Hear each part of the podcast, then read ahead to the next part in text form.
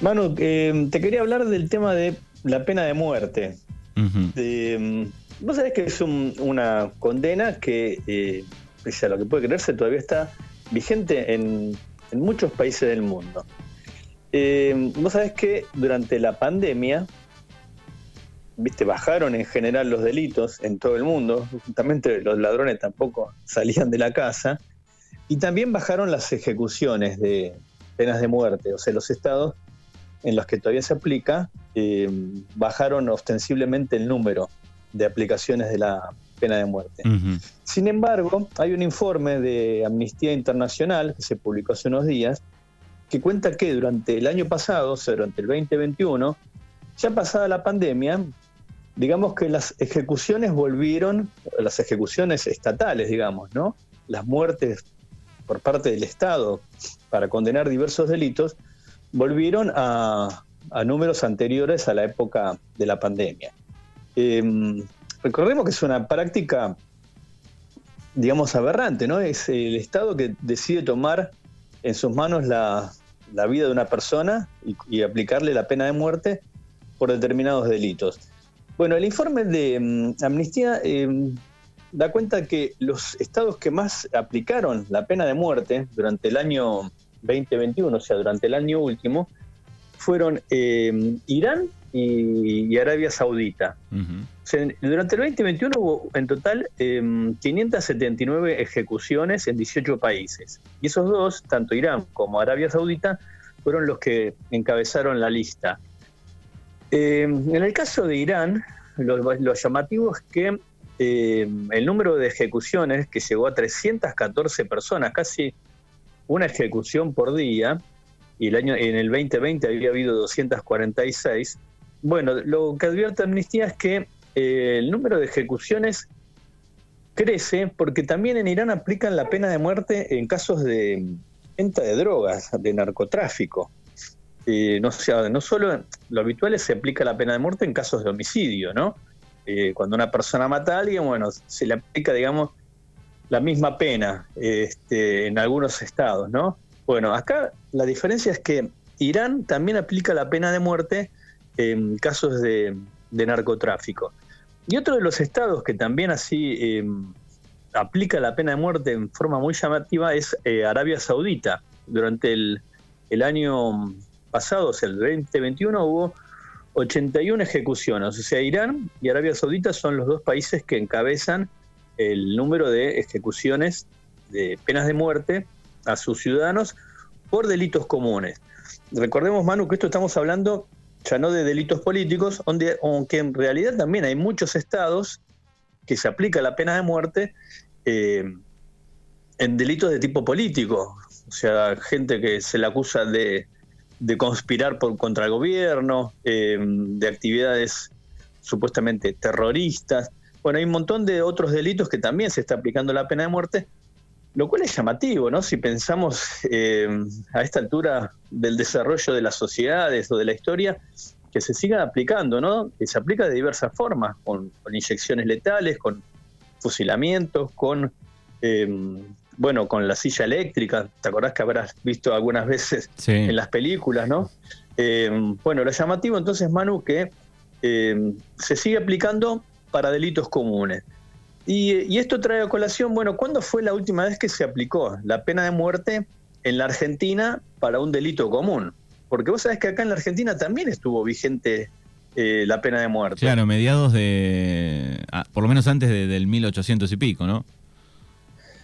Mira, la pena de muerte estuvo en lo que sería el, territorio de las provincias unidas del Río de la Plata. Eh, se aplicaba porque era también una condena que venía del Reino de España, se aplicaba para delitos comunes. La historia dice que en la asamblea del año 13, recordemos, tres años después de la Revolución de Mayo, la asamblea del año 13 prohíbe que se, que se siga aplicando, porque era habitual para eh, determinados delitos, robos, homicidios, se aplicaba la pena de muerte. La asamblea del año 13 ya la prohíbe directamente, que no se vuelva a aplicar, de todos modos, bueno, hay vaivenes a lo largo de la historia eh, y se sigue aplicando.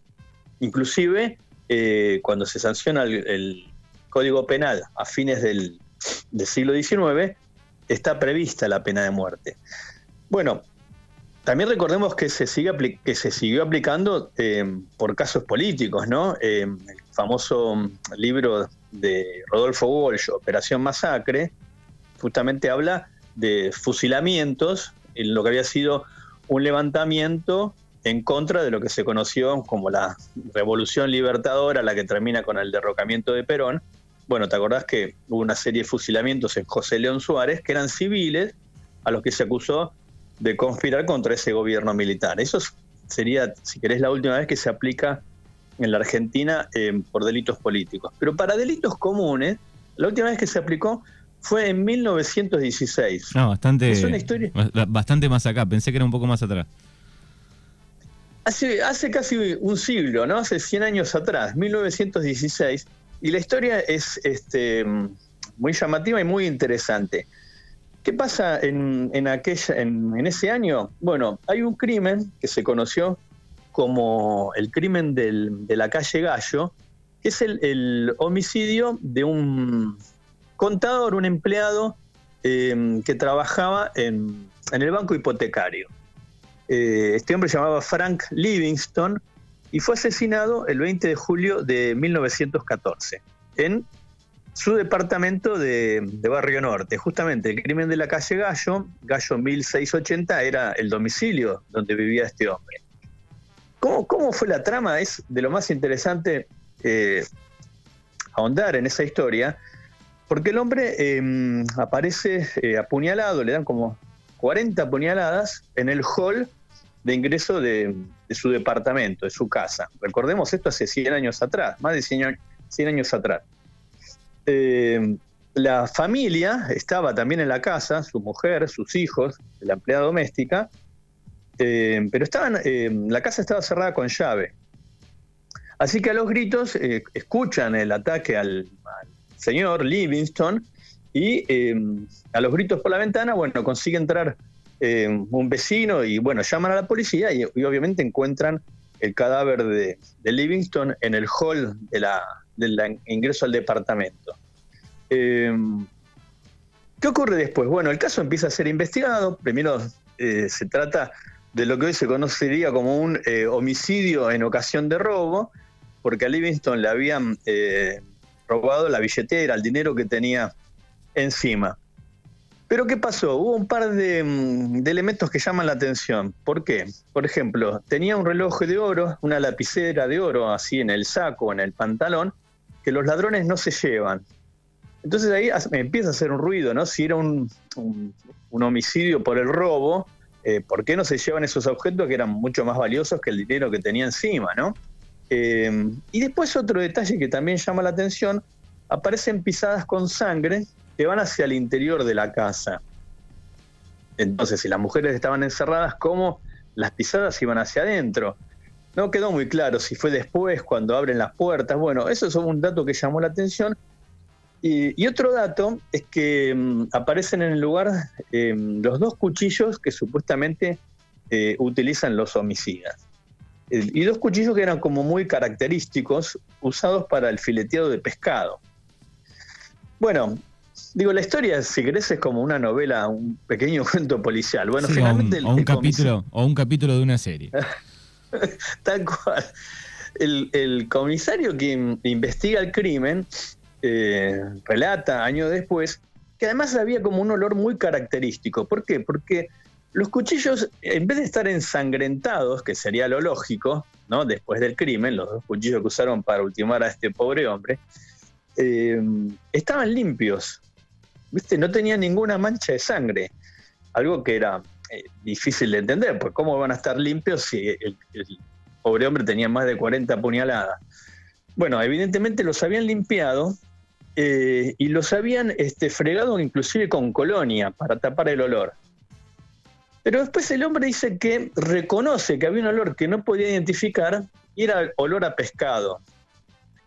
Bueno, entonces ahí empezó a pensar que los posibles homicidas podrían ser dos hombres que trabajaran en, el, en, un puesto de pescado que había no muy lejos de ahí.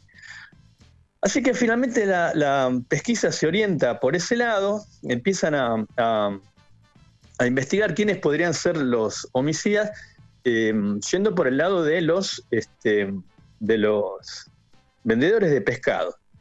Bueno, y así descubren que uno de los vendedores de pescado, eh, esto, uno de los fileteadores, había tenido eh, un romance, había sido novio de la empleada doméstica de Livingston, del hombre asesinado. Bien, viendo una novela, viendo una novela la historia. Es una novela. Entonces así, el, comisario a cargo de la investigación, breve, se diría, o en un interrogatorio no muy intenso, se derrumba y confiesa que ella eh, había tenido contacto con el homicida. ¿Cómo era la trama, mano? Al final, la empleada doméstica, junto con la con su patrona, digamos, con la viuda de Livingston, habían planeado el, crimen. ¿Por qué? Porque parece que Frank Livingston era un tirano que maltrataba a la mujer, que la golpeaba, que, no le daba dinero para mantener a los hijos, tenían cinco hijos, eh, se gastaba la guita en el hipódromo, o sea, era lo que hoy diríamos una especie de, tirano familiar, ¿viste? Eh, eh, recordemos, no, existía en esa época la figura de violencia doméstica violencia de género. Entonces, ¿qué pasó? La, la esposa de Livingston junto con la empleada doméstica, la, esposa se llamaba Carmen Guillot, planean asesinarlo. Y así, junto con la empleada doméstica, eh, contratan al, que era el novio, contratan a tres hombres, después hay uno que se arrepiente a último momento y, se va de la escena del crimen. Y entonces, con la, empleada doméstica contratan a, dos, justamente, dos inmigrantes que trabajaban en el mercado de, donde vendían pescado, y son ellos dos quienes em, los, este, lo asesinan. Le dan la llave para que lo esperen, eh, y cuando llega a la casa son quienes lo apuñalan. Y ellos dos, bueno, terminan entonces siendo condenados. Los hombres llamaban Francisco Salvato y Giovanni Lauro, eran dos inmigrantes italianos. Y ellos dos fueron quienes entonces, en 1916, esto te digo hace más de 100 años, terminan ejecutados, eh, fueron fusilados justamente por el homicidio de Livingston. Hay un dato que por ahí no se conoce mucho, estaba alguna vez en Capital, en Buenos Aires, lo que se conoce como la Plaza Las Heras, viste ese predio enorme, una gran plaza que está, sobre la avenida Las Heras. Bueno, ahí estaba la, la cárcel, la una de las primeras cárceles que funcionó en Buenos Aires. Y ahí estaba el lugar donde estos dos hombres fueron eh, ejecutados por el servicio penitenciario que aplicó la pena eh, de muerte por, por homicidio. Así que esa podría ser el dato, digamos, de, una de las últimas veces. Ese fue la, esa fue la última vez que se aplica. La mujer de Livingston, o sea, Carmen Guillot, fue condenada a, a prisión perpetua, o sea, no, la fusilan, digamos, pero ella como autora ideológica, digamos, del homicidio, recibe una condena de prisión perpetua y la empleada doméstica que la ayuda a planear el crimen del marido eh, recibe una condena de 15 años de prisión. Pero los dos hombres, digamos, los autores materiales, eh, terminan siendo eh, fusilados. Fue un caso que en su momento los diarios le dieron muchísima eh, trascendencia, esto lo seguían, viste, como si fuera una novela policial. Recordemos que en ese momento la tele no existía, ¿no? Eh, y entonces era un relato que se seguía a través de los diarios, hasta que se descubre esta trama, ¿no? Que la autora intelectual del crimen era la, esposa de Livingston, que estaba harta de los maltratos a los que era sometida a diario. Bueno, ahí está un poco la historia de, de la pena de muerte en la, en la Argentina y que ha crecido, eh, bueno, un poco los números de post, post pandemia y antes de la pandemia. Lo llamativo, ¿no, Manu? Que nosotros en la Argentina, bueno, se discuten muchas cosas, pero por lo menos creo que la mayoría de la gente, pese a que a veces uno escucha alguna barbaridad que dice, bueno, hay que matarlos a todos, gente que no razona mucho, si querés. Eh, por lo menos ya hay un consenso que la pena de muerte no se puede aplicar, ¿no? Exactamente. Eh, o sea que que como sociedad hemos adelantado y pensemos que todavía hay países, o inclusive en Estados Unidos, hay estados donde se sigue aplicando. En Estados Unidos hay un argentino que hace más de 15 años, un cordobés de apellido Saldaño, eh, que está esperando que, mm, está en lo, que se conoce, lo habrás visto también en alguna peli, alguna serie, el pasillo de la muerte, ¿no? Esa instancia previa a que lo vayan a ejecutar. Es un caso que inclusive tuvo repercusión internacional, el Papa intervino, el hombre está esperando, pero ya fue condenado porque también fue condenado por un homicidio en ocasión de robo en Estados Unidos, al daño, un caso muy conocido, eh, bueno, que todavía no lo ejecutaron, pero tiene la condena dictada casi 20 años, creo. Sí. Bueno, y hay otro de los temas que te quería preguntar que salió este fin de semana que tiene que ver con que van a juicio oral 14 policías por el crimen de Lucas González. Claro, Manu, ¿te acordás de ese caso tan, eh, tan dramático, si querés, ¿no? Un grupo de chicos que volvían de entrenar en un, club de fútbol en la capital, en Barracas. Em, los chicos les cruzan un auto, pensaban que les iban a robar. Los chicos eran de Florencio Varela, sur de Gran Buenos Aires, e iban a entrenar a, Barracas, ¿no? Em, Lucas tenía 17 años nada más. Bueno, les cruzan un auto un Nissan que no tenía identificación policial y en realidad era de una brigada de investigaciones de la policía de la ciudad. Eh, les cruzan el auto, los chicos piensan que es un robo, que los quieren eh, asaltar y escapan. Y los policías no tienen mejor idea que empezar a disparar. Esto provoca la muerte de Lucas, que tenía 17 años. Lo que se supo el viernes último entonces que eh, se cerró la causa, o sea, se llevó a juicio oral y como vos decís, hay 14 mm, policías de la ciudad que van a ir a juicio, igual con diferentes eh, responsabilidades, ¿no? Hay eh, un grupo más chiquito, que son los tres que estaban en el auto, que van, a, van acusados por homicidio agravado, y el resto por eh, diversas tareas de encubrimiento, porque recordemos que se lo quiso hacer pasar como, como un robo, que los chicos eran ladrones, se les plantó la réplica de un arma en el auto, iban, habían ido a entrenar con, el, con una Volkswagen Suram que era del padre de uno de los chicos que se la prestó, les plantaron un arma, bueno, entonces todas estas tareas de encubrimiento em, también lleva a que otros 11 eh, oficiales y agentes de diversas este, categorías y responsabilidades también van a ser em, juzgados por, por encubrimiento. Muy bien, bueno, pueden tener todos los detalles de este caso y otros en www.crimenyrazón.com. Ahí leen, es el portal de Rafa Saralegui. Te agradecemos y nos encontramos el próximo martes, Rafa. Un abrazo grande, Manu, nos vemos.